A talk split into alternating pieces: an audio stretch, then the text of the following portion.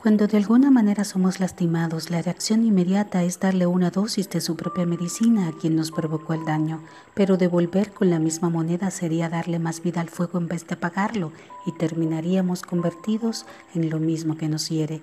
Y este es el objetivo final de la maldad que sale de otros, volvernos malhechores. La vía para no caer en esto es la siguiente. Si te hablan con ira, responde con palabras mansas, pues acorde con Proverbios 15.1, la ira se desvanece ante la suavidad de las palabras. Y al actuar así estarás venciendo lo malo, según Romanos 12, del 17 al 21. Por lo tanto, no serás un vencedor haciendo la guerra, más bien un vencido, ya que la verdadera conquista proviene de buscar la paz mediante el hacer el bien aún a tus enemigos. Que la paz y gozo del Eterno habiten en ti. Estuvo contigo tu hermana y amiga María Ruiz.